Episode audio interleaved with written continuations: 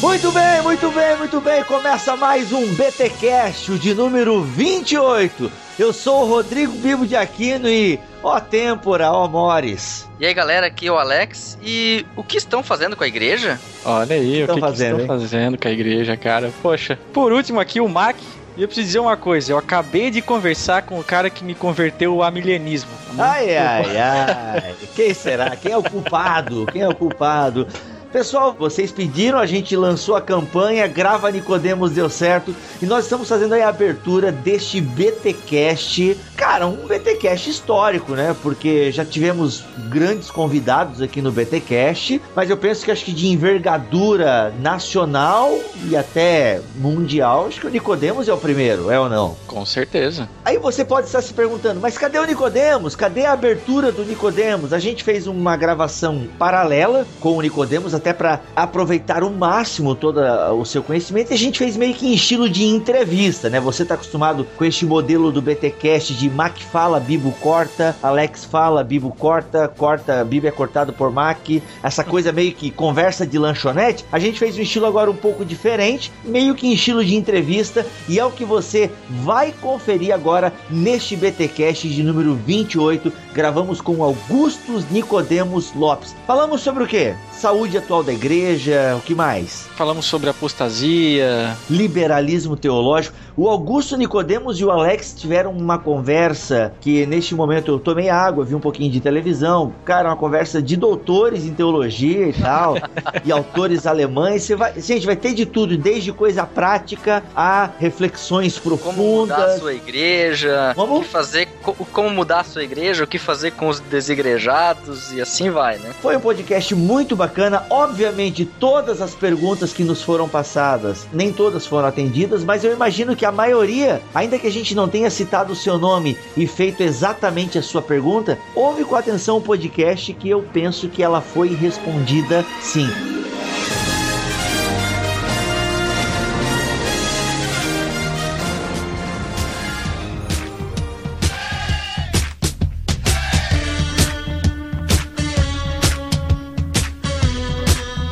Antes de nós ouvirmos então essa entrevista show de bola que fizemos com o Nicodemos, vamos aqui ler alguns comentários no Twitter, Facebook, tá meio difícil centralizar tudo, mas o Alex fez aí uma seleção de comentários e hashtags. Alex, manda bala aí o que, que tu tem pra nós. Galera que comentou o BTcast 26 na série Tábuas da Lei, não fofocarás. Murilo aí, primeiro a comentar, né? Iniciou aí o, o assunto que rolou muito forte nesses comentários, que foi você entra inocente sai culpado, que teve participação também das esposas dos BTcast, Dos BTcasters. É, a Simone aí também comentou, né? Esposa do Mac. e rolou altos papos aí sobre o machismo do Mac, né? Max, se Felipe- defenda. Eu não falo mais nada, toda vez que eu entro inocente sai culpado. É verdade. Próximo. O Felipe Fraga também comentou, como sempre, né?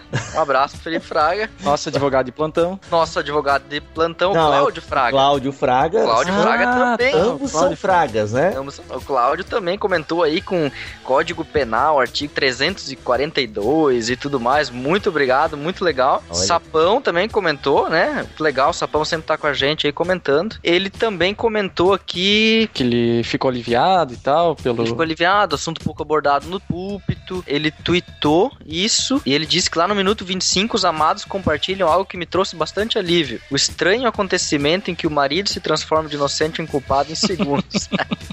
E o que é? O Murilo também falou isso aí. É, Cara, acho que é, isso é mundial, eu acho, né? Isso é incrível, acho que é mundial. E a Simone disse que o Mac falou isso porque tava com culpa no cartório, isso sim. Ai, ai, É. ai. Vai dormir aí- no sofá. Pela integração no Facebook, teve o Eduardo Cavalcante, o Carlos Ernest Júnior e a Angélica Otto, né? Que também comentaram aí, né? Também foi muito comentado essa semana a postagem do Mac Quem Está Certo, postagem onde ele trabalha aí as discussões teológicas entre as várias linhas de interpretação nas igrejas, denominações e comentários longos, comentários com conteúdo bastante refletidos. Eu acho que foi uma postagem que deu o que falar. Vale a pena conferir, né? Quem está certo? Mac, vale quem está certo, né? É, o Mac não deu resposta pra gente aí. Não né? deu resposta porque mais uma vez eu entro certo e saio errado. Então...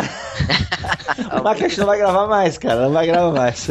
E Legal. eu queria dizer que eu gostei também do pessoal aí que usou a hashtag BTcast, não só para fazer propaganda do Grava Nicodemos, mas também aí o, o Denis Siqueira, Cláudio Fraga, Gabriel Sapão. Mendes, é, Fernando Brix, Jaqueline Lima, o filho de Davi, Davidson. Deixa eu ver, Eduardo Cavalcante também. O Jean Correia, o blog Prosa de Crente, o Thiago Ibrahim do No Barquinho e também o Kleber Sa Santos. Carlos Ernst Jr. também colocou, Fábio Tomás, pessoal que estava comentando aí ao longo da semana Fábio. usando a hashtag BTCast. Legal, pessoal, então sempre use, né, como o Mac sempre fala aqui, hoje eu vou falar, use a hashtag BTCast, escreva BTCast, põe lá o joguinho da velha antes e a gente consegue rastrear o seu comentário. Teve uma galera aí também que indicou a gente para os amigos e tal, e a gente fica bem grato mesmo por isso. E eu quero dar uma nota, pessoal, quero aproveitar aí a audiência do nosso podcast e dizer que o meu livro livro Rascunhos da Alma. Ele está na terceira edição, eu relancei ele agora. Tirei alguns textos, coloquei novos textos e tal. Então, assim, para você que mora fora de Joinville, tem a opção ali no site de você adquirir o livro. Mas eu só quero lembrar: este livro, Rascunhos da Alma, pessoal, é os textos que eu publico aqui no bibotalk.com.br. Em alguns outros sites na internet, eu coloquei isso no papel, ok? Então eu não quero enganar ninguém. Ah, eu comprei o livro, não tem nada de novo aqui, ele já falou isso no site. Mas por que, que eu fiz isso? Coloquei aquelas que eu julguei as menos piores reflexões, as melhorzinhas eu reuni e joguei no livro, porque tem muitas pessoas que gostam de armazenar, gostam de ler no bom e velho livro, gostam de presentear e até mesmo abençoar esse ministério. Então, assim, se você quiser adquirir o livro fora de Joinville, tem lá a opção no PagSeguro, tá bem show de bola. É só entrar no blog que tá bem na cara. Você que mora em Joinville, eu pediria gentilmente que você adquirisse o livro na Livraria Midas, afinal ela está se tornando uma parceira do BTcast. Gente, aguarde o BTD, olha aí, BTD e Malhação Teológica. A gente está definindo uma data. Fique atento, então, você, morador de Joinville. E, claro, morador da região que quiser participar também está convidado. Então, fique aí. E tudo isso a gente vai conseguir com a parceria da Livraria Midas. Então, pessoal, vai quer comprar o meu livro? E outra, quer comprar livros cristãos? Vai lá na Livraria Midas, porque andei sabendo aí que a galera até faz um desconto para livros cristãos. Só não vai pedir desconto no meu livro, né? Por favor. ok, pessoal? Então a Livraria Midas está aí fechando uma parceria com o bibotalk.com.br. Vamos então, sem delongas, você já ouviu muito blá blá blá, estava ansioso. Vamos então à entrevista com Augustus Nicodemos aqui no BTcast.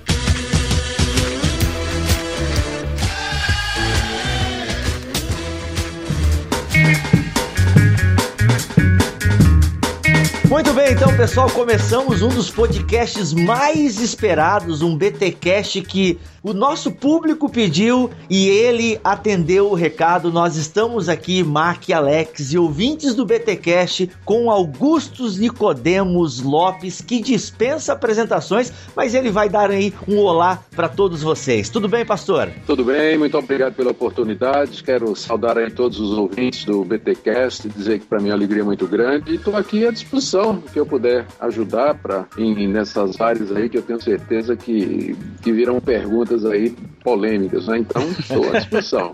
Pode, é, pode mandar. Pode mandar, que legal. A gente fez uma pequena enquete aí ao longo da semana e alguns ouvintes colocaram as suas perguntas ali na nossa fanpage e ao longo do bate-papo a gente vai estar tá, então fazendo essas perguntas. Eu penso que um dos temas que o pastor tem refletido ultimamente é sobre a saúde atual da igreja. E como uma pessoa que viaja até bastante pelo mundo, pastor, como anda a saúde atual da igreja? Igreja, e eu já emendo uma segunda pergunta, e aonde o pastor acha que essa doença está se originando? Vamos, se a gente fosse entender como um câncer, que está dando origem uhum. a esse câncer aí que tem de alguma forma é, prejudicado, atacado a saúde da igreja? Olha, em primeiro lugar, nós não podemos esquecer que Jesus disse que a igreja está fundada sobre a rocha, a pedra que é a verdade que ele é o Cristo, filho do Deus vivo. E ele também prometeu que por conta disso as portas do inferno não haveriam de prevalecer contra a igreja. Então,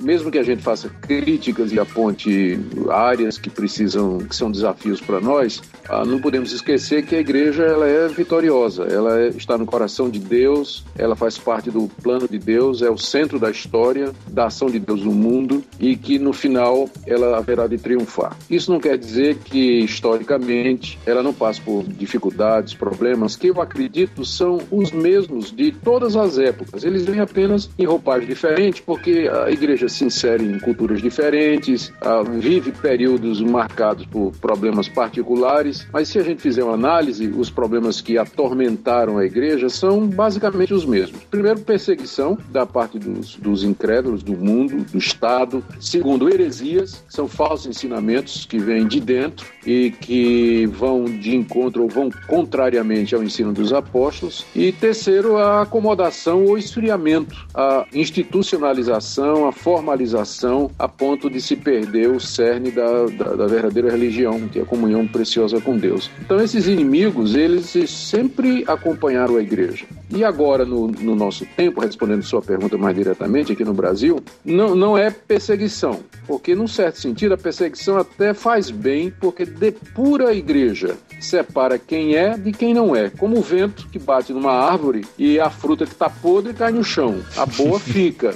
Né? Então, perseguição não, não, não tem no Brasil por enquanto, e eu não sei dizer se isso é bom ou se é ruim. Mas a questão da heresia, do falso ensinamento, ela é muito presente no Brasil pela natureza da igreja. Sempre teve heresia, mas a igreja, em outras épocas, ela estava mais preparada para reconhecer o falso profeta, reconhecer o falso ensino, descobrir o evangelho falsificado e combatê-lo. Mas há uma fragilidade na igreja evangélica hoje muito grande que é causada por várias coisas. Primeiro, porque a nossa igreja, a igreja evangélica como um todo, ela descuidou da educação teológica da sua liderança, ela não preparou essa liderança. Segundo, quando ela abriu os olhos para fazer isso, o liberalismo teológico, que já faleceu lá na Europa, é, ressuscita aqui através dos cursos que buscam reconhecimento do MEC e outros. Os liberais, então, eles aproveitaram essa porta aberta aí para compor os quadros docentes de faculdades de teologia uhum. e eles disseminam é, é,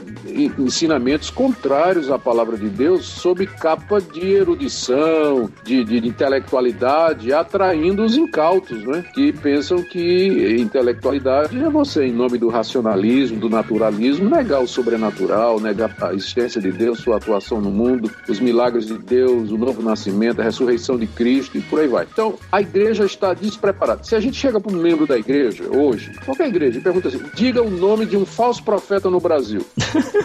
ele, ele, não vai, ele, ele, não sabe, ele não vai dizer porque ele não acha que tenha falso profeta. Porque ele gosta, inclusive. Ele gosta, inclusive, dos falsos TV. profetas. Ele assiste na TV. Ele não vai saber dizer. Enquanto que a gente sabe que sempre tem falso profeta. O Jesus disse que ia ter, os apóstolos disseram que ia ter, e na história da igreja eles sempre estiveram como parasitas dentro da igreja ou ao redor dela. Então tem falso profeta hoje, mas a dificuldade para a igreja é identificá-los e combatê-los consistentemente. Então, qual é a origem disso? Você fala. Qual é a origem do câncer? É a origem da educação teológica. Escolas que não preparam direito, escolas que são voltadas para simplesmente dar um diploma, um grau para os seus formandos, que muitos deles estão ali simplesmente porque não deram certo em mais nada e querem ver se ganha dinheiro. Fazer é. do, do, do, pastorado um, um bico ou um meio de vida e por aí vai. E a outra coisa que eu falei é o esfriamento. As igrejas tradicionais que não têm esse problema, porque elas sempre prepararam os seus obreiros, né, às vezes até demais, muito tempo no seminário, elas agora correm outro risco. É que elas viraram realmente instituições e religiões fossilizadas, perderam o amor a Deus, a paixão pelas almas, a, a, a visão de evangelização, de plantação de igreja, de expansão do reino, de buscar os perdidos, de as ruas. Isso também acaba contribuindo para que a igreja não cresça. Ela fique inerte, amorfa e como resultado, então, se você não ocupa um espaço, né, a tendência é sempre que o vácuo seja ocupado por alguma coisa. Se a gente não ocupa o espaço e deixa o vácuo, então vem uma outra religião, o falso cristianismo, e vai ocupando. Então, hoje eu temo que o que está acontecendo no Brasil é isso: um falso evangelho transfigurado de evangelho de Cristo, usando a mesma linguagem, tanto no campo mais das igrejas neopentecostais como também do liberalismo teológico, e uma inércia por parte das igrejas conservadoras, aquelas que têm uma boa teologia, têm uma boa doutrina, mas simplesmente não conseguem decolar, não conseguem expandir, crescer, plantar novas igrejas, se multiplicar. Então, em geral, é isso aí.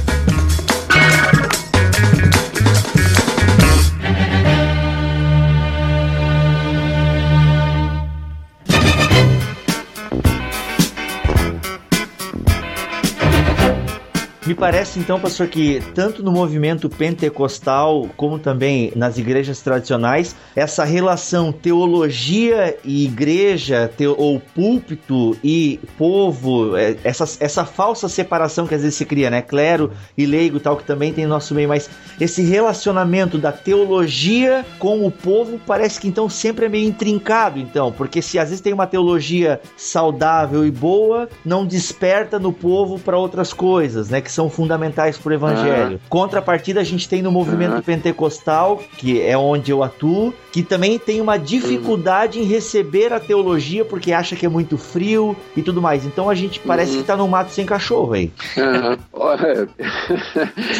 eu acho que você apontou exatamente a, a, você colocou o dedo na ferida. Ai, nós, doeu. Nós, nós, não, doeu. nós não podemos viver sem teologia. Se a gente entende que teologia é o estudo de Deus, é a organização do pensamento teológico a respeito daquilo que Deus nos revela na sua palavra, a teologia está em todo lugar. O leigo, por assim dizer, eu não gosto nem desse termo, mas a uhum. pessoa que não é um, um, ministro, né, um oficial, um pastor, um clérigo e tudo, toda vez que ele está lendo a Bíblia, está interpretando, tentando entender a Bíblia, ele está fazendo teologia. Sim. Então, a, a, ninguém pode viver sem teologia. A teologia é o pensar, é o refletir do cristão sobre a revelação de Deus. Então, ela precisa precisa ser feita de maneira sistemática, organizada, equilibrada, não pode perder o referencial da palavra de Deus. E os riscos são, primeiro, teologia por teologia, ou uma teologia que você não consegue colocar em prática, que não movimenta absolutamente nada, que não provoca pregação, ou uma teologia que se desvia do objeto de estudo, que é a própria palavra de Deus. Né? Então, é, é, eu não sei nem dizer como é que a gente pode resolver esse problema, porque ele é tão complexo complexo. Passa por reforma nos seminários, reforma nas igrejas, passa por reforma na escola dominical, que é o maior seminário do mundo. É a escola é dominical, o maior hum. seminário do mundo. Né? As igrejas precisam investir mais é, na, na, preparação dos membros da igreja. Então a coisa é muito complexa. Eu acho que, a não ser que Deus soberanamente intervenha, como ele já fez isso na história, estou falando aqui de um legítimo avivamento espiritual, se não há intervenção de Deus, tipo reforma protestante do século XVI, eu realmente não sei qual o fim da igreja hoje, porque o sincretismo está cada vez maior e está quase irreconhecível a igreja evangélica em alguns setores. Reverendo, dando continuidade nisso, a gente está falando aqui bastante das dificuldades da igreja, principalmente no Brasil. Por outro lado, eh, se a gente recordar agora os últimos meses aqui mesmo no Brasil e indo naquela linha de pensamento em época de política se coloca isso, né? Mas o futuro da nação está nos jovens e tal. Falando em jovens e falando em teologia e falando em coisa boa que está acontecendo na igreja, a gente tem visto aí nos últimos meses os congressos que têm acontecido é, lá em Águas de Lindóia, ano passado em outubro com John Piper, este ano com William Lane Craig e eu observei, se não me engano até eu acho que foi comentado no Twitter pelo senhor ou, ou enfim por outras pessoas pessoas que a grande maioria das pessoas que estavam lá eram jovens. É verdade mesmo. Isso traz alguma esperança para nós e talvez seja esse aí o caminho de Deus. Às vezes a gente espera um avivamento, que é uma coisa abrupta, né, inesperada, até no certo ponto violenta da parte de Deus, uhum. e às vezes Deus resolve o problema simplesmente com o tempo, né? Uma nova geração que está surgindo, que está olhando para o que a geração anterior fez, os acertos e os erros e tenta fazer certo aquilo que a geração geração anterior fez errado. A presença dos jovens nessas conferências, de fato, é, é impressionante. É, chega a ser, assim, bastante encorajador. Eu recentemente tive numa igreja na Austrália, numa viagem que eu fiz. A situação da Austrália é terrível. As igrejas reformadas, as igrejas eh, tradicionais, elas todas estão em decadência, com exceção da igreja episcopal, que tem mostrado uma vitalidade muito grande, é impressionante lá. Mas as outras, batista, presbiteriana, tudo em decadência. Lá do australiano mesmo, do nativo, né? Hum. Mas eu fui visitar um trabalho entre brasileiros, uma igreja presbiteriana que está sendo montada lá entre brasileiros. A igreja está começando, tem poucos meses, tem umas 80 pessoas e não vi um único velho. Não vi um único velho. Casais jovens com bebês, eh, jovens estudantes. A igreja só tinha jovens, só tinha jovens. Que para mim é um recorte da, é um recorte da, da situação que está acontecendo no Brasil. Então, quem sabe esse vai ser o caminho de Deus, não é? Uma nova geração que, note bem, para mim não está surgindo tanto das igrejas eh, conservadoras, não, mas do meio pentecostal mesmo. Eles são jovens que começaram a ler, e se entraram nas mídias sociais, começaram a ter contato com a teologia mais é, sólida, mais consistente, e que é a maioria desses encontros aí. É, são jovens que não vêm das igrejas tradicionais, vêm de igrejas independentes e tudo mais, mas que foram despertados pelo contato com a teologia reformada via mídia social e internet, uhum. com essa boa teologia. E eu já tenho dito uma coisa, que inclusive por isso levei aí uma, umas, umas cacetadas aí de uns amigos meus, que para mim o futuro o futuro da fé reformada no Brasil, ela não está nas igrejas reformadas. Eu acho que, infelizmente,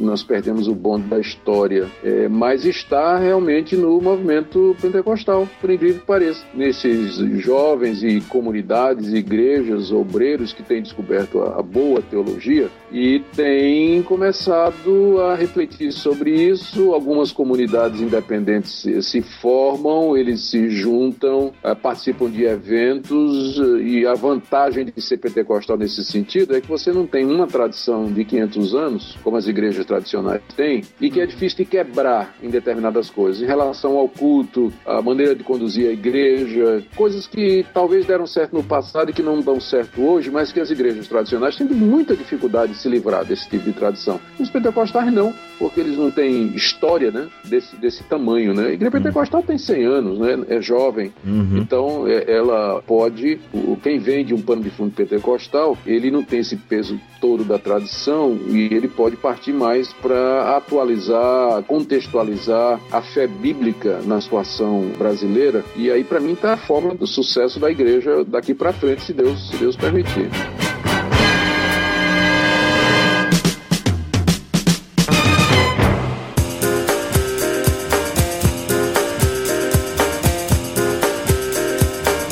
Pastor, me permita um. Ô, oh, glória!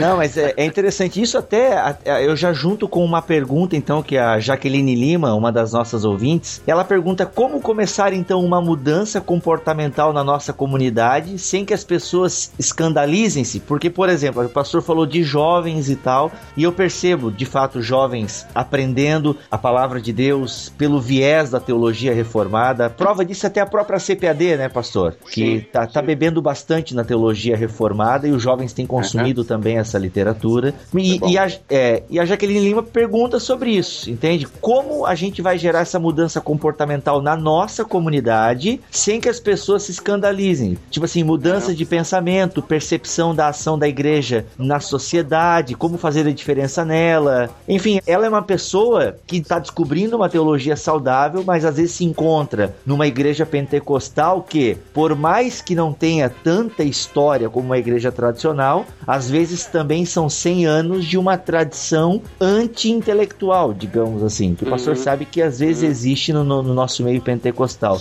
Então, como começar essa mudança comportamental? Essa jovem que está lá perdida na igreja e que lê o seu blog, ouve o nosso podcast, está aprendendo a palavra de Deus, mas de repente no púlpito da igreja dela ainda está um, né, uma teologia um pouco complicada, digamos assim. Uhum. Olha, a minha visão visão de igreja não me permite outra coisa senão o seguinte: eu acho que a gente só deve sair de uma igreja se botarem a gente para fora. a, a, é, a não ser que a situação fique totalmente insustentável. Se a igreja onde ela está permite que ela creia no que ela crê, que ela fale no que ela crê, que ela exerça a vida cristã da maneira como ela entende que deve ser vivida, eu acho que ela deve ir ficando para, através do exemplo, da influência, de repente poder fazer alguma diferença naquele lugar. Era essa a ideia de Lutero na reforma protestante. Lutero não queria sair da igreja católica, ele, ele queria reformar a igreja de dentro para fora. Foi o Papa que botou ele para fora e excomungou, né? Tirou Lutero a, a fórceps da igreja, porque Lutero não queria sair. Então eu acho que que essa é a ideia, a ficar enquanto tem espaço e tem ambiente. Agora, quando chegar o momento em que eu começar a ver uma perseguição ostensiva, e aí tem que fazer uma diferença. Às vezes, a gente descobre a teologia reformada, a gente fica tão animado que a gente quer ensinar predestinação a todo mundo, a gente quer ensinar é, é, é todos os cinco é, pontos do calvinismo e empurrar a goela abaixo do pastor, do obreiro, de todo mundo. E o resultado é que o pessoal acaba reagindo não tanto a teologia, mas a maneira uhum. como esses neo-reformados, vamos chamar assim, é? eles estão agindo. Porque é uma tendência, né? na hora que você começa, a, que você abre os olhos para a teologia reformada, você vai ver coisas que não via antes e que outros ao seu redor não estão vendo. Mas, da mesma forma que foi preciso quase que uma iluminação para você perceber essa teologia, os outros também precisam disso. E você não, não consegue fazer com que as outras pessoas é, mudem de opinião com tanta facilidade, especialmente num, num, ponto controvertido como esse da questão dos pontos do calvinismo, né? Então, às vezes o pessoal rejeita os reformados dentro das comunidades pentecostais não é tanto pelo que eles estão dizendo, mas pela maneira, é pelo jeito, né, agressivo e às vezes se apresenta como intelectualmente superior, arrogante, vocês não estão sabendo de nada, vocês precisam estudar mais e tudo. Aí o pessoal reage. Então tem que ir com humildade, com mansidão, demonstrar mais pela vida do que qualquer outra coisa os bons efeitos da teologia reformada e tentar ganhar espaço com autoridade, né, da vida, da consistência e tudo mais. Feito tudo isso, depois de um tempo, não tem condição, né, vem perseguição mesmo e tudo mais, então não tem outra alternativa a não ser procurar uma outra comunidade. Em alguns casos, vale a pena tentar falar com o pastor. Tem pastor que é, que é aberto, que quer ouvir, quer entender. Outras vezes não, não vai dar certo de maneira nenhuma. Cada caso é um caso, a pessoa tem que orar, perguntar a Deus, mas eu acho que uma coisa extremamente importante aqui é humildade, mansidão, tranquilidade, falar com respeito, ter paciência, para que se tiver reação, seja contra a teologia e não a atitude da pessoa.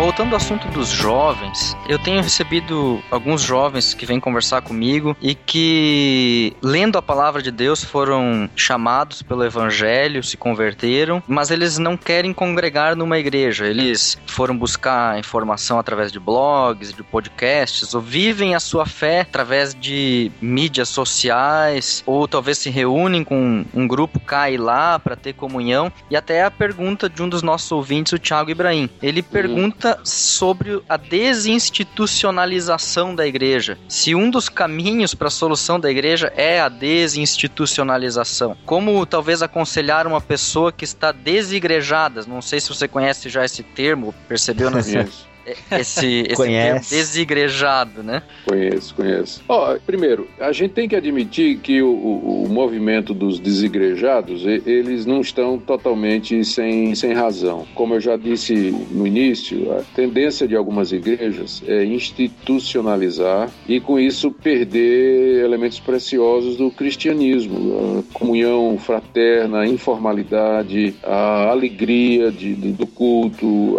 a liberdade Boa. Então as pessoas se ressentem com isso e elas acabam caindo fora, né? Elas não, não se sentem bem numa situação como essa. E às vezes há muito dinheiro, tempo, esforço despendido para proteger a máquina da igreja, a instituição, os interesses da instituição. Então as pessoas percebem isso e elas acabam se desiludindo, dizendo: bom, se isso é a igreja, eu não quero fazer parte dela. Eu esperava que a igreja fosse outra coisa. Então a gente não pode tirar totalmente a razão dos desigrejados. Eu acho que para mim o problema é a radicalização né, dos, dos desigrejados, porque muitos deles acham que a igreja não pode ter nenhum traço de instituição, o que é impossível. Todo agrupamento social, toda comunidade, cedo ou tarde, ela tem que se institucionalizar. Eu dou exemplo que é o movimento da igreja que começou com Otmani na China. Eles reagiram ao denominacionalismo que havia no campo missionário da China, quando eles perceberam que os missionários que vinham evangelizá-los, eles eram igreja batista, igreja presbiteriana, igreja metodista, igreja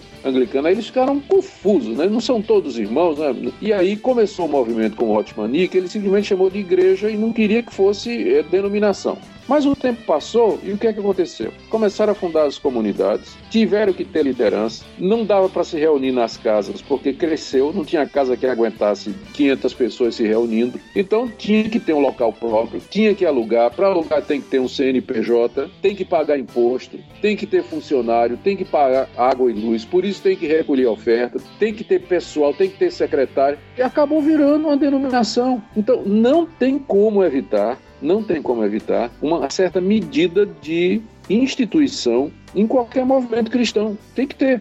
Não tem como, não tem como a gente sobreviver no mundo moderno, cheio de regras, uh, de Estado laico, com normas para as organizações uh, civis, tem inclusive estatutos e regimentos elaborados pelo governo para o funcionamento de organizações assim, a gente tem que obedecer isso aí. Então, uh, não se pode jogar tudo isso fora. A igreja precisa de uma certa medida de institucionalização, desde o problema é, que quando isso acaba virando um fim em si mesmo. Agora, o que o desigrejado está perdendo são aquelas coisas que as igrejas locais oferecem, que é comunhão dos irmãos, participação nos sacramentos, a disciplina, a pregação bíblica, o discipulado, o engajamento em atividades conjuntas. É aquilo tudo que Paulo diz lá em Efésios 5:18. Enchei-vos do espírito como? Falando entre vós com salmos, hinos e cânticos espirituais, submetendo-vos uns aos outros. Como é que um desigrejado vai fazer isso? Fazer o mínimo que é necessário para sobreviver como cristão. Então, a, a verdade é que a Bíblia não conhece o cristão isolado. Há circunstâncias em que o cristão não tem alternativa. Vou pensar, por exemplo, na Coreia do Norte onde é proibido que você se organize, que você tenha culto, que você tenha é, agrupamento, um serviço religioso. Então, muita gente ali vai ter que se virar sozinha, né? Passa meses sem que possa encontrar outros cristãos com quem se reunir e tudo mais. Compreensível, ali é uma exceção. Mas num país onde há liberdade, onde as pessoas podem se reunir, elas podem juntas é, cultuar a Deus, se exortar mutuamente, olhar olho no olho, face a face, dar um abraço fraterno, até o ósculo santo santo, né? Como é que eles vão dar o ósculo santo, né? Se estão desigrejados. Né? então, então é, é, não, não se concebe, né? Eu acho que é uma reação radical demais de pessoas que viram defeitos na igreja, mas que não tiveram maturidade nem equilíbrio suficiente para procurar uma solução intermediária. Ou começa uma, um grupo menos institucionalizado, ou então dá o desconto, porque sabe que no fim toda igreja vai ter que ter um pouco de instituição mesmo, não tem o que fazer. É, eu até conversava com um amigo meu que também passou por umas três igrejas, nenhuma delas era adequada. Aí ele veio com o papo de que ia começar um pequeno grupo e cheio de devoção, um grupo que ia fazer trabalhos em hospitais e tal. Então eu falei assim, fulano, tu vai começar legal, vai começar bem, altos propósitos, só que a institucionalização ela vai acontecer naturalmente. Por quê? Vai. Vai ser legal, vocês vão começar a se reunir num café. Aqui em Joinville é, é meio que moda se reunir em auditório de hotel, assim, que eu acho que é meio uhum. padrão nacional. Assim. Aí começa a se reunir, de repente começa a crescer. Porque hoje em dia, você, quando abre uma igreja, não é mais 10, 5, já é de ninhada. Tem muito uhum, crente, é. é. tem muito crente rodando por aí, né? Abriu uma igreja recentemente aqui em Joinville que já tá com 150 jovens, entende? Então é, hoje em dia é de ninhada, porque tem muita gente, tem que tá fora, tem muito desigrejado. Aí ele começa no auditório, de repente o pessoal já quer ter encontros mais regulares, aí isso vai pedir um local, e como o reverendo falou, vai pedir uma secretária, vai pedir o dízimo, ou... Já pensou em outra coisa? Esse pessoal jovem, eles vão casar, e vai chegar os bebês. É isso aí. Vai chegar as crianças. Quem é que vai cuidar dos meninos? Uhum. Vai Não, ter é... que ter departamento infantil, vai ter que ter professora, vai ter jeito. Eu acho que assim, é o mal necessário e aprender a dar o desconto. É, todos claro. nós aqui, é, o pastor mesmo até já falou de algumas questões que reconhece alguns defeitos e debilidades da igreja histórica, assim como a gente sabe do movimento pentecostal, o Alex sabe do movimento luterano. Meu, não adianta a gente querer sair e agora abrir o próprio ministério. Ah, vou abrir a minha igreja, meu ministério. Ó, daqui a três anos eu tô fazendo exatamente as mesmas coisas das quais eu criticava e falava que aquilo não era bíblico, não era de Deus e tal. Parece então, pastor, se eu tô entendendo que a gente tem que conviver um pouco mesmo com esse mal no nosso meio, Sim. com esse joio. E quando será, né, o sopro final né, de Deus para separar esse joio do trigo e aquilo que presta e aquilo que não presta, né? É, isso aí é só mesmo na, na vinda do Senhor Jesus.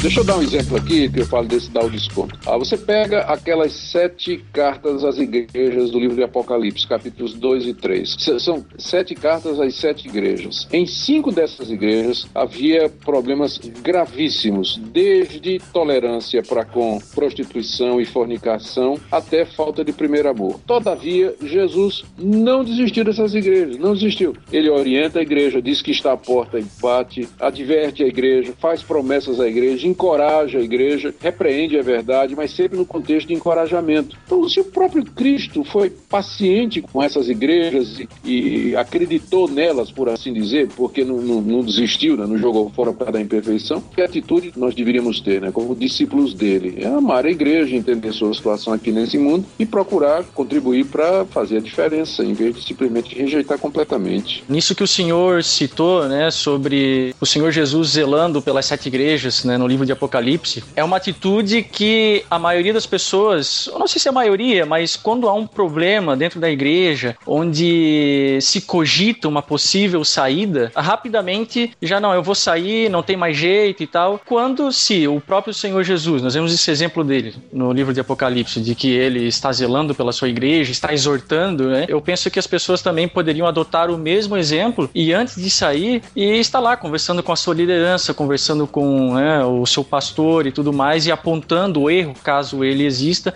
antes de tomar uma atitude precipitada. Né? Na verdade, essa é uma das atitudes que a gente encontra na maioria dos desigrejados, penso eu. Pelo menos eu tenho uhum. visto isso. Deixa eu te dar aqui um outro exemplo do Novo Testamento, porque o pessoal pode dizer, bom, Apocalipse é Jesus, né? ele tem que ser paciente mesmo. Mas pensa, por exemplo, na igreja de Corinto. Paulo escreveu a primeira carta aos Coríntios porque a igreja tinha problema do tipo assim. Era uma igreja que tinha quatro grupos que não se davam, brigavam entre si. Era uma igreja onde tinha problema de imoralidade sexual, tinha gente que estava vivendo com a madrasta e todo mundo sabia, ninguém fazia nada. Tinha crentes praticando a prostituição cultural, ou seja, eles iam para os cultos pagãos e lá se deitavam com as profetisas de lá e sacerdotisas. Tinha crente processando o outro em tribunal, eh, um irmão por causa de questões materiais. Na hora do culto, tinha gente que ficava bêbada antes de tomar a ceia, é porque o, na o suco de uva era, era muito forte, né? E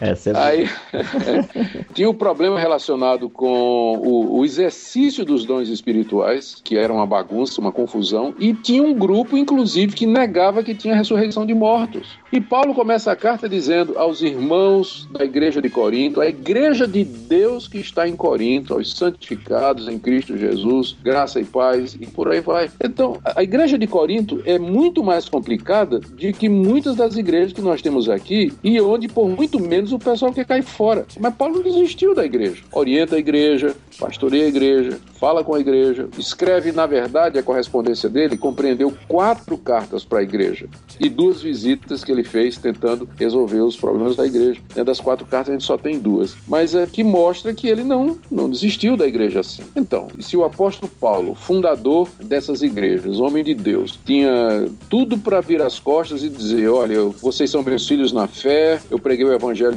a, evangelho a vocês, mas agora vocês estão me traindo, estão me rejeitando e tudo mais, eu simplesmente bato, sacudo o pó das sandálias, estou livre do sangue de vocês, vão embora. Em vez de fazer isso, ele teimosamente amou a igreja, tentou ajudar e ficar o máximo que ele podia para ajudar aquela igreja, né? No final, eh, pelo que a gente sabe pela patrística, a igreja acabou não dando muito certo, mas não foi falta de entusiasmo de Paulo, de paciência, de tentar resolver. Alguns críticos até falam, né, pastor? Ah, Paulo criou a igreja, isso não tem nada a ver com Jesus. Alguns desigrejados utilizam esse discurso, assim, né? Uhum. Ah, mas isso procede, não, na sua opinião? Não, não, não, não, não, não procede. Esse é. argumento, veja só, essa ideia de que o fundador do cristianismo é Paulo e não Jesus, ela tem origem no pensamento da escola das religiões comparadas, lá da Universidade de Tübingen, na Alemanha, onde nasceu o, o, o movimento do liberalismo teológico dentro da área de estudos bíblicos. Como é que esse pessoal agiu, né? O que é que eles fizeram? Eles fizeram uma comparação do cristianismo com as religiões de mistério, as religiões gregas, e eles perceberam que havia vários pontos de comparação. Ah, havia, por exemplo, na, numa religião de mistério, o mito do redentor cósmico, que seria um deus que descia à terra na forma humana para redimir a humanidade do seu escravidão. Aí eles disseram que Paulo, porque era um judeu grego da que foi criado fora de Jerusalém, ele tinha se familiarizado com as religiões gregas e tomou emprestado dessas religiões gregas conceitos como esse aí e transferiu para Cristo. Então é Paulo que vai dar a ideia daquilo que foi chamado de um, o misticismo de Paulo, da união com Cristo, que você não encontra em Pedro, que você não encontra em Hebreus, que você não encontra em João. Quem é que fala da união com Cristo? Quem é Paulo? E onde é que Paulo pegou essa ideia? Ó, pegou nas religiões de mistério. É. A ideia, por exemplo, de que você, quando participa da ceia, você está tendo comunhão com Deus. Onde é que Paulo pegou isso? Pegou isso dos mistérios das religiões de mistérios, que eram rituais iniciatórios que os caras faziam para poder ter proximidade com os deuses. Então, eles dizem que quem, na verdade, criou o cristianismo, as doutrinas básicas do cristianismo, como união com Cristo, celebração da ceia, a doutrina da justificação pela fé, isso não está nos evangelhos. Isso é o apóstolo Paulo que inventou. Ele era um judeu grego, ele entendeu que Cristo é o Messias e transferiu para Jesus categorias religiosas que ele já conhecia e aí deu origem ao, ao cristianismo. Né? Então, essa ideia ela foi popularizada por Bultmann, Konzelmann, Wittgenstein e vários outros alemães e que já foram desbancados porque a própria escola de Tübingen e outros eh, alemães eh, até liberais eles descobriram que o pano de fundo de Paulo não é a religião grega, mas é o Antigo Testamento. E você vai encontrar no Antigo Testamento a base para essas ideias, a ideia da comunhão com Deus você vai encontrar no Antigo Testamento. A ideia da ceia como rito iniciatório, é só pensar na Páscoa e nos sacrifícios. A ideia da justificação pela fé, você vai encontrar isso, embora não tenha esse nome, mas você vai encontrar sob outra nomenclatura no Antigo Testamento. Enfim, o pessoal descobriu que a base de Paulo é o Antigo Testamento, que era a mesma base de Jesus.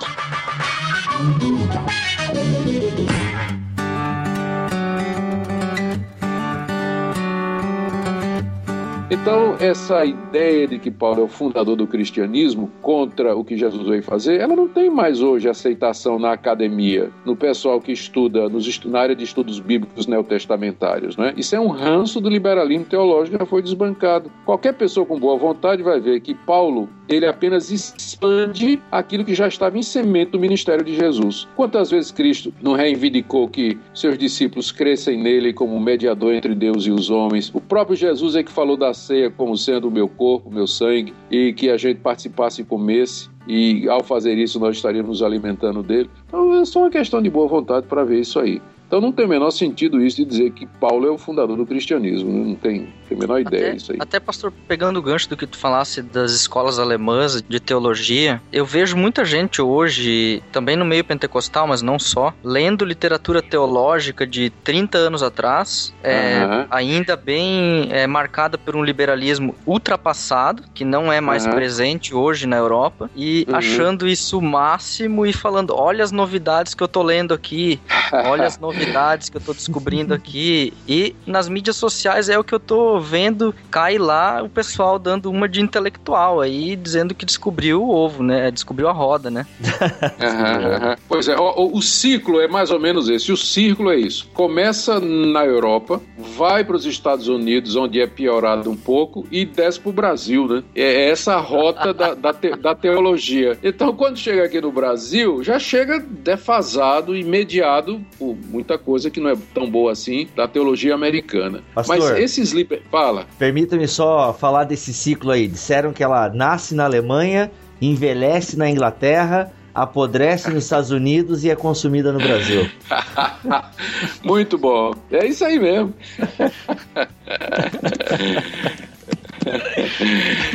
que pena. Mas é, não quer dizer que não tenha coisa boa, né? Que venha da Europa e dos Estados Unidos. E a gente, é claro, aproveita, já que o Evangelho ele, é, ele não tem pátria, né? O uhum. Evangelho não, não tem pátria. Então, aquilo que tiver de acordo com a palavra de Deus, de onde vier, para nós está bom. Nós não, não devíamos ter dificuldade com isso. Por isso eu tenho dificuldade com esse conceito de teologia brasileira. Às vezes o pessoal fala é, um nacionalismo, para mim, sem razão nenhuma. Precisamos de uma teologia brasileira, de um culto brasileiro como se o purismo nacionalista se identificasse com o Evangelho, ah, esquecendo que o Antigo Testamento e o Novo, eles foram formados em culturas plurais e que quando Paulo e os demais apóstolos começaram a pregar o evangelho, eles pregaram o evangelho judaico usando uma Bíblia em grego em culturas que não tinham absolutamente nada a ver com essa cultura judaica que produziu o cristianismo ao final, né? Então, o evangelho, na verdade, ele não tem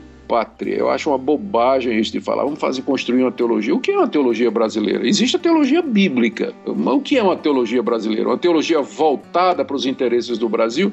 A gente pode até pensar em, em falar assim, mas os interesses do Brasil não vão ser muito diferentes dos interesses da África, da China e da humanidade em qualquer parte do mundo, né? Não estou negando a necessidade de contextualização, mas às vezes o pessoal faz disso um cavalo de batalha, como se fosse a coisa mais importante que vai redimir a teologia. Talvez no máximo uma liturgia diferente, mas acho que no cerne não tem muito o que ficar mexendo. Não. Não. Eu, é por isso que eu acho que a liturgia, ela, a Bíblia não tem uma liturgia prescrita. Ela traz princípios de culto que podem ser adaptados e aplicados em, em culturas e, e, em contextos diferentes. Né? A Bíblia não traz uma liturgia prescrita, exatamente os detalhes de como tem que ser o culto. Apenas princípios, como por exemplo, Deus tem que ser o centro do culto. A palavra, ela precisa ser pregada e é através dela que Deus nos fala. O louvor faz parte do culto. O culto tem que ser prestado em espírito e em verdade. O culto não pode ser hipócrita. Você vem cultuar Deus, mas vive uma vida falsa. Então esses princípios, eles são os mesmos. Agora a música vai variar, o ritmo vai variar, dependendo do país, dependendo da circunstância. O tempo da pregação vai variar, a maneira da pregação vai variar, embora eu acho que sempre deva tentar pregar expositivamente a palavra de Deus, mas o cerne realmente não muda.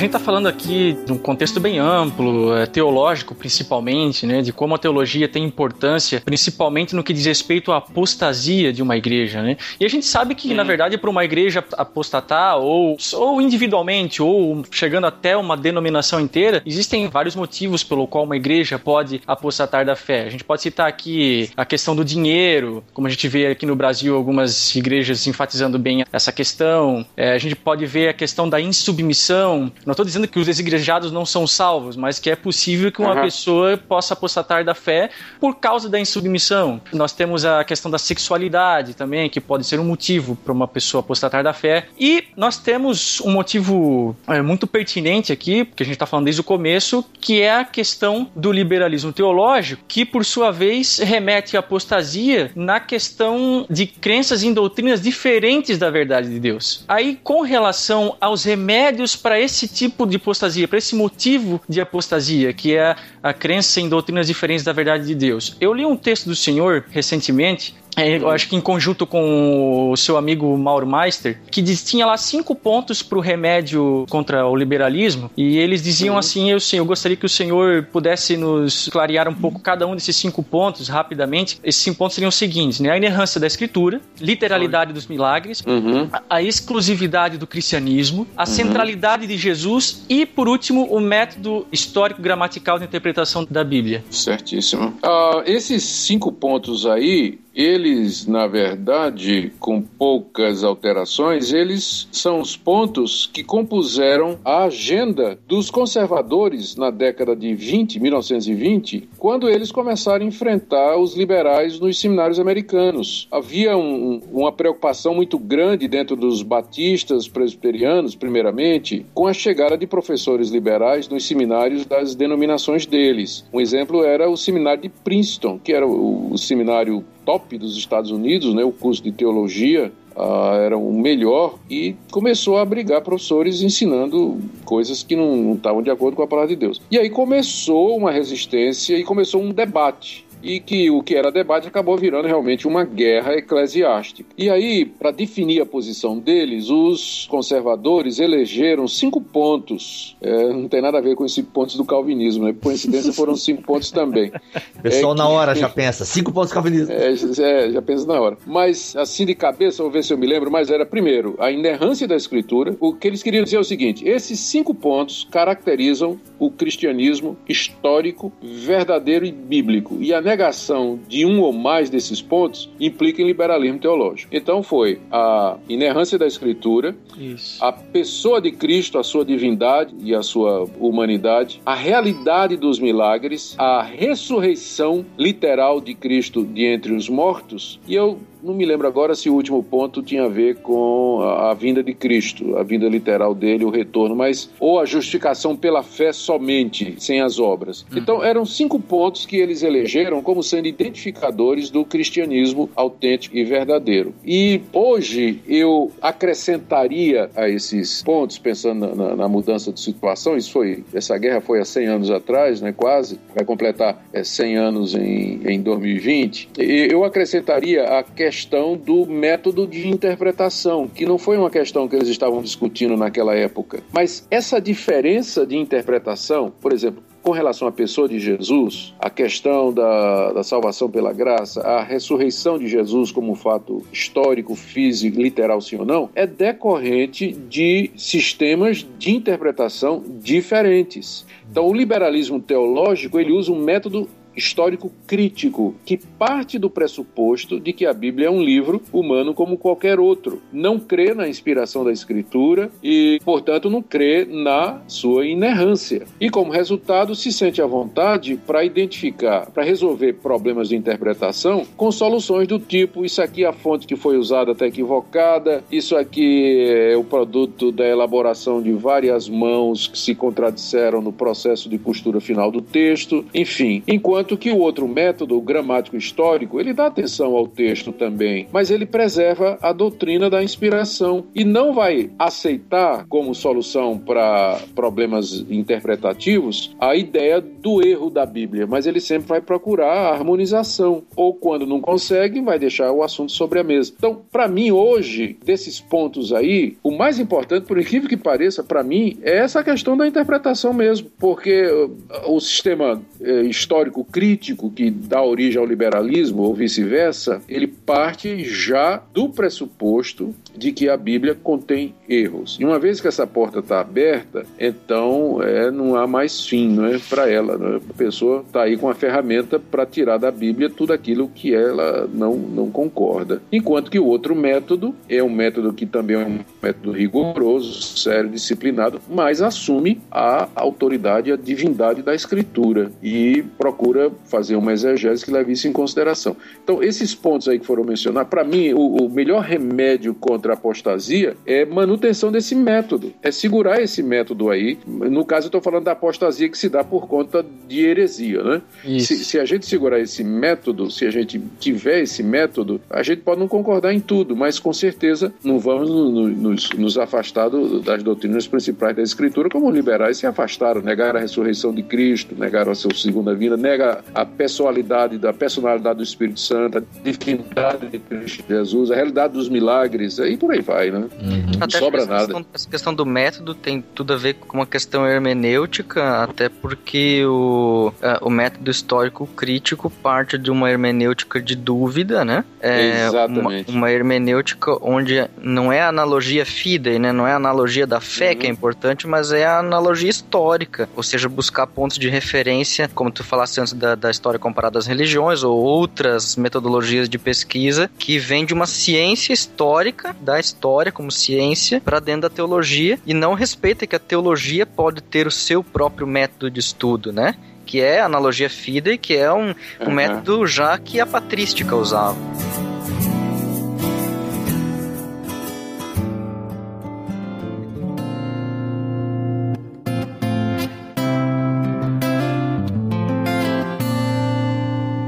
Alex, você está você tá estudando no, no, numa universidade na Alemanha, não é isso? No seminário na Alemanha, né? Isso, eu começo e, em é, agosto. Começa em agosto. Então, me, me veio à mente aí a pessoa do Gerhard Meyer. Gerhard Meyer foi um desses eruditos alemães, liberais, que depois de um tempo ele percebeu que não dava para continuar é, sustentando o método histórico crítico. E ele então escreveu um livro que foi um impacto muito grande, em 1975, intitulado O Fim do Método Histórico Crítico, né? O Fim do Método Histórico Crítico. Esse livro causou um reboliço nas instituições acadêmicas teológicas da Alemanha. Ele apresentava várias razões para isso aí. Primeiro, depois de 200 anos em voga, o método não conseguiu unanimidade. O método era bom para desmanchar a Bíblia, desmantelar a Bíblia, a unidade da Bíblia, mas ele não conseguiu colocar nada no lugar. E a prova é que ele apresentou um livro do Ernest Kesman, que foi o organizador, contendo trabalhos de 20 hermeneutas diferentes a respeito de um tema parecido, e nenhum deles concordava com o outro, e todos eles usavam o método histórico crítico, né? É. Então foi a prova que ele apresentou. O título do livro do, do, do Kesman é o, o Cânon do Novo Testamento Testamento, que é realmente uma coletânea de 20 artigos por esses autores aí. Inclusive, até,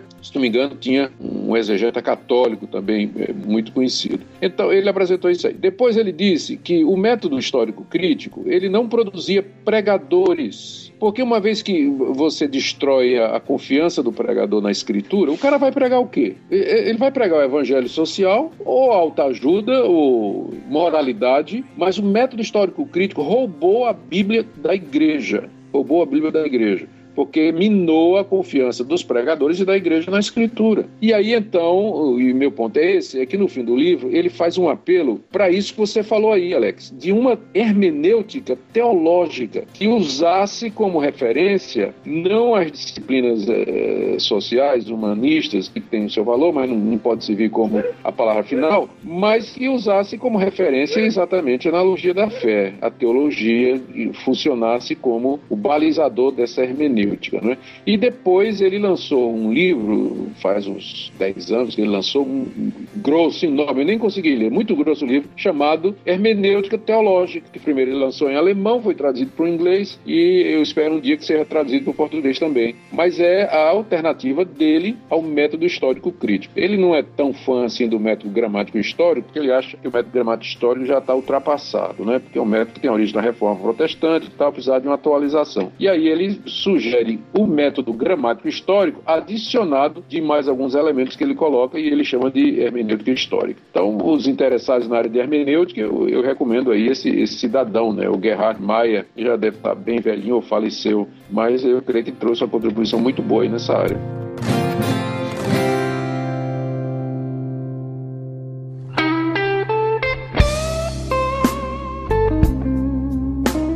Como o reverendo imagina. Quem sabe agora até a gente vai entrar na área da utopia, mas o que seria um autêntico avivamento? Eu só posso responder olhando para trás, olhando a história da igreja e vendo o que Deus já fez no passado. Aqui eu, eu posso mencionar o grande avivamento nos Estados Unidos em 1800 e pouco. Posso lembrar o grande avivamento na Inglaterra com João Wesley e George Whitfield, avivamento na China, na Coreia, 1910, que deu origem à igreja coreana, e aconteceu na igreja presbiteriana, por incrível que pareça, né?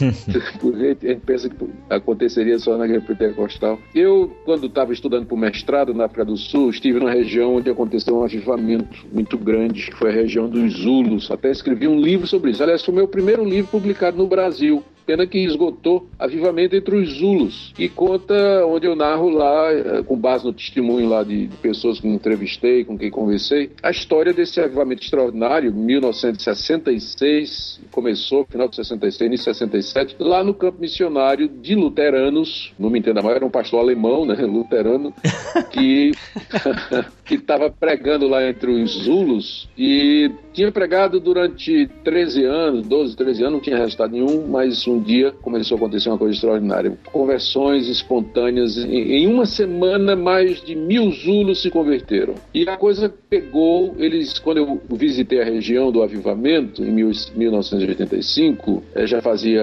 20 anos que tinha começado, já tinha arrefecido em grande parte, mas eles estavam construindo um templo para 20 mil pessoas. Nossa. E já já estava, é, soube depois que ficou pronto e soube depois que teve um incêndio que destruiu uma parte dele, estão reconstruindo lá. Conversão em massa de pessoas, transformação, mudança de vida, santificação, impacto na sociedade. Quando eu estive lá, o apartheid, uh, do, o racismo estava em pleno vigor. Mas foi lá que eu vi em pleno racismo, brancos e negros na mesma fila, sentados lado a lado no, no, restaurante, lá na cantina, comendo, juntos louvando a Deus, porque lá tem igreja de branco e igreja de negro, né, naquela época. E hoje, é, depois da apartheid, não tem mais. Mas lá, em Quaciçabanto, que é o nome do lugar, o racismo já tinha sido desmantelado pelo poder do evangelho. Então, quando eu penso num avivamento, eu penso numa atuação poderosa do Espírito Santo sobre uma área, é, quanto maior essa área, melhor, produzindo conversão, santificação, mudança de vida de impacto social é, e santificação que se reflete na maneira de viver dos crentes, vai se refletir nas igrejas e, e tudo mais. Produz união, produz unidade. Agora, é claro, isso dura por um tempo, vai-se embora também e deixa efeitos bastante positivos. Então, é assim que eu vejo. Não identifico avivamento com milagres, Deus pode fazê-lo se Ele quiser.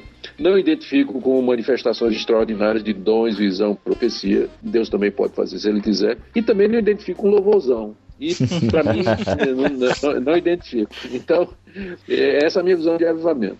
Pastor, da minha parte, quero dizer que foi muito bom. Eu acho que bah, a gente, o pastor conseguiu passar a mensagem, tenho certeza que os nossos ouvintes vão gostar bastante. E foi uma honra. De coração a gente fala que foi, foi, uma honra. É, Muito mim, obrigado aí pela oportunidade. Deus abençoe o trabalho de vocês, viu? Com certeza. Muito obrigado. Também deixo aqui as minhas considerações pro pastor. É, aliás, quem iniciou essa campanha aí fui eu, tá? Desculpe se eu causei algum tipo de incômodo, algum, não, algum tipo de incômodo fica virtual. Fica tranquilo. Legal. Pastor, mais uma vez, obrigado e seu tempo aí foi precioso e a gente gente aproveitou bastante. Amém. Muito obrigado, meus irmãos. Um abraço para vocês.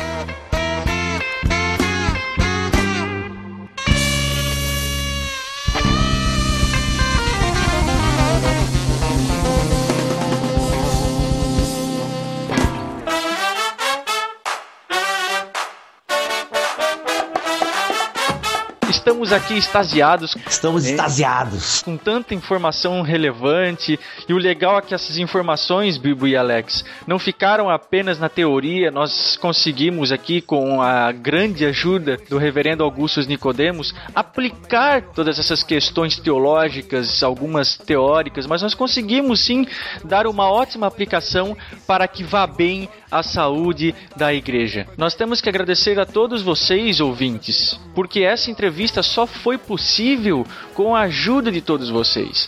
Nós já dissemos isso anteriormente e vamos aqui enfatizar o nosso muito obrigado a todos vocês que acompanham o BTcast fielmente. Fica aqui o nosso muito obrigado, o nosso agradecimento a todos vocês que possibilitaram que essa entrevista acontecesse. Foi show de bola e nós esperamos muito que vocês tenham gostado de tudo que foi dito aqui. É, ó, e pessoal, boa notícia é o seguinte: o Nicodemos vai topar gravar mais BTcasts conosco. Obviamente, a agenda dele é mega concorrida, muitos eventos, enfim, mas ele gostou da experiência, pelo menos foi o que ele disse, né? Ele gostou da experiência e a gente vai voltar sim a gravar com Augustus Nicodemos. Foi uma experiência muito legal, espero que você tenha gostado e voltamos no próximo BTcast. Aguardem que a gente está preparando umas séries aí para vocês, pessoal, que olha, porque tá acabando a série As Tábuas da Lei. A gente volta no próximo BTcast encerrando o decálogo, OK? Vamos voltar com o último mandamento e a gente vai ter que pensar numa nova série. Na verdade, já pensamos em duas séries. A gente tem tanta coisa engatilhada que a vontade é pedir a conta do emprego, nós três aí. O Alex abandona o ministério, entendeu? E a gente ficar gravando podcast de tanta ansiedade, de tanto assunto que a gente tem para tratar. E é tudo isso para o quê? Enriquecer. É legal até, juntando o Mac e Alex, que o Nicodemos disse nessa entrevista que o futuro, quem sabe, um bom futuro do cristianismo está aí nas mãos dos jovens e jovens nem reformados, né, de igrejas tradicionais, às vezes até de igrejas pentecostais e tal, e pessoas abertas para a ação do Espírito e tal. Então fica a dica aí, pessoal, o BTcast pode ser essa ferramenta, eu creio nisso, entende? Eu creio muito nisso, que ele pode ser essa ferramenta de despertamento. E aqui até deixa eu contar um testemunho. Eu encontrei agora um, um jovem de uma igreja que me chamou, Bibo, vem cá. Quando eu cheguei no carro dele, ele estava ouvindo o quê? BTcast. Yeah! E ele falou assim: Olha aí, cara, muito legal. E olha só o que ele falou cara, eu quero me intelectualizar, eu quero aprender mais aí de teologia e palavra de Deus e por isso eu tô ouvindo vocês. Cara, eu fiquei bobo, entendeu? Eu falei, cara, obrigado e tomara que a gente consiga te ajudar nisso, entende? BTcast é podcast com conteúdo.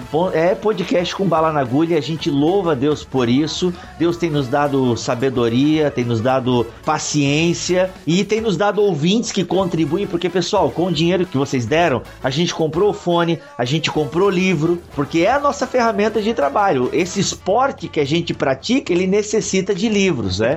é, tá aí pegando a fala do Mac. Então a gente agradece mesmo a você que nos ouve e que incentiva o nosso trabalho. Cara, virou agora um momento de desabafo, eu tô quase chorando aqui, entendeu? E valeu mesmo, pessoal. A gente tá junto e queremos caminhar junto e. Ai, meu Deus. Só falta o Alex chorar agora. Só falta mesmo, né? E hoje, pessoal, só pra dizer pra vocês, a gente teve um ouvinte abscôndito, né? a esposa do Alex ficou ali, cara, no pé do ouvido, participando de todo o podcast. Show de bola. E ela não falou nada agora. Não, não, porque agora ela foi dar de mamar pra nossa filha. Ah, foi fazer algo mais importante, tá certo. Claro, né? Vamos ficando por aqui então. Eu sou o Rodrigo Bibo de Aquino e volto no próximo BTcast com as sérias Tábuas da Lei, se Deus quiser e assim permitir. Um abraço. Eu fico por aqui, sou o Mac e, gente, nunca esqueçam: teologia é o nosso esporte. Valeu! Valeu! Isso aí, galera. Aqui é o Alex e não esqueça de dar uma conferida no nosso blog e usar a hashtag BTcast. Um abraço.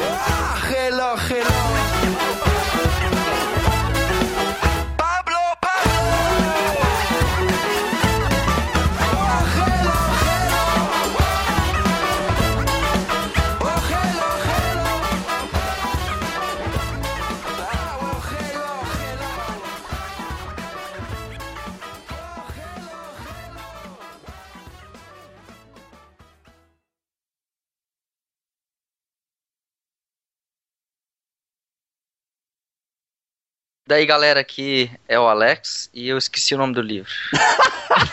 o que estão fazendo com a igreja? Vamos fazer tudo de novo, vai lá. Vai, vai entra, Alex. Para de rir. E aí, galera. o Mark tá rindo, peraí. Desculpa, desculpa. E depois na edição isso vai te matar. Puxa o mar. A Lu se matou de rir aqui, porque eu li Davidson. Provavelmente eu. é Davidson. É Davidson, né? Ai, meu Deus. Pode ser, Bibo. Pode ser. Pode, Ô, pastor, é o pastor, que, é o pastor que digita aí?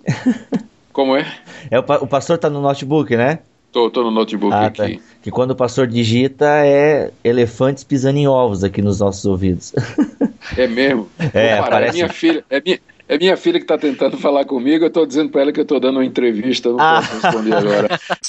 Ô, pastor, deixa eu contar um segredo. O Mac até falou até o seguinte: Meu, Bíblia, eu tenho que me policiar para não ser muito tiete, assim, ficar tietando e tal, porque o Mac estava em estado de êxtase. Nessa semana foi, é, foi duplo estado de êxtase pro Mac nessa semana, né, Meu né, pastor? Deus. Ele descobriu que vai ser Bora. pai e gravou um podcast Opa, com o parabéns, senhor. Parabéns. Obrigado, parabéns pela primeira parte e com relação à segunda, eu vou orar por você, viu? então, tá.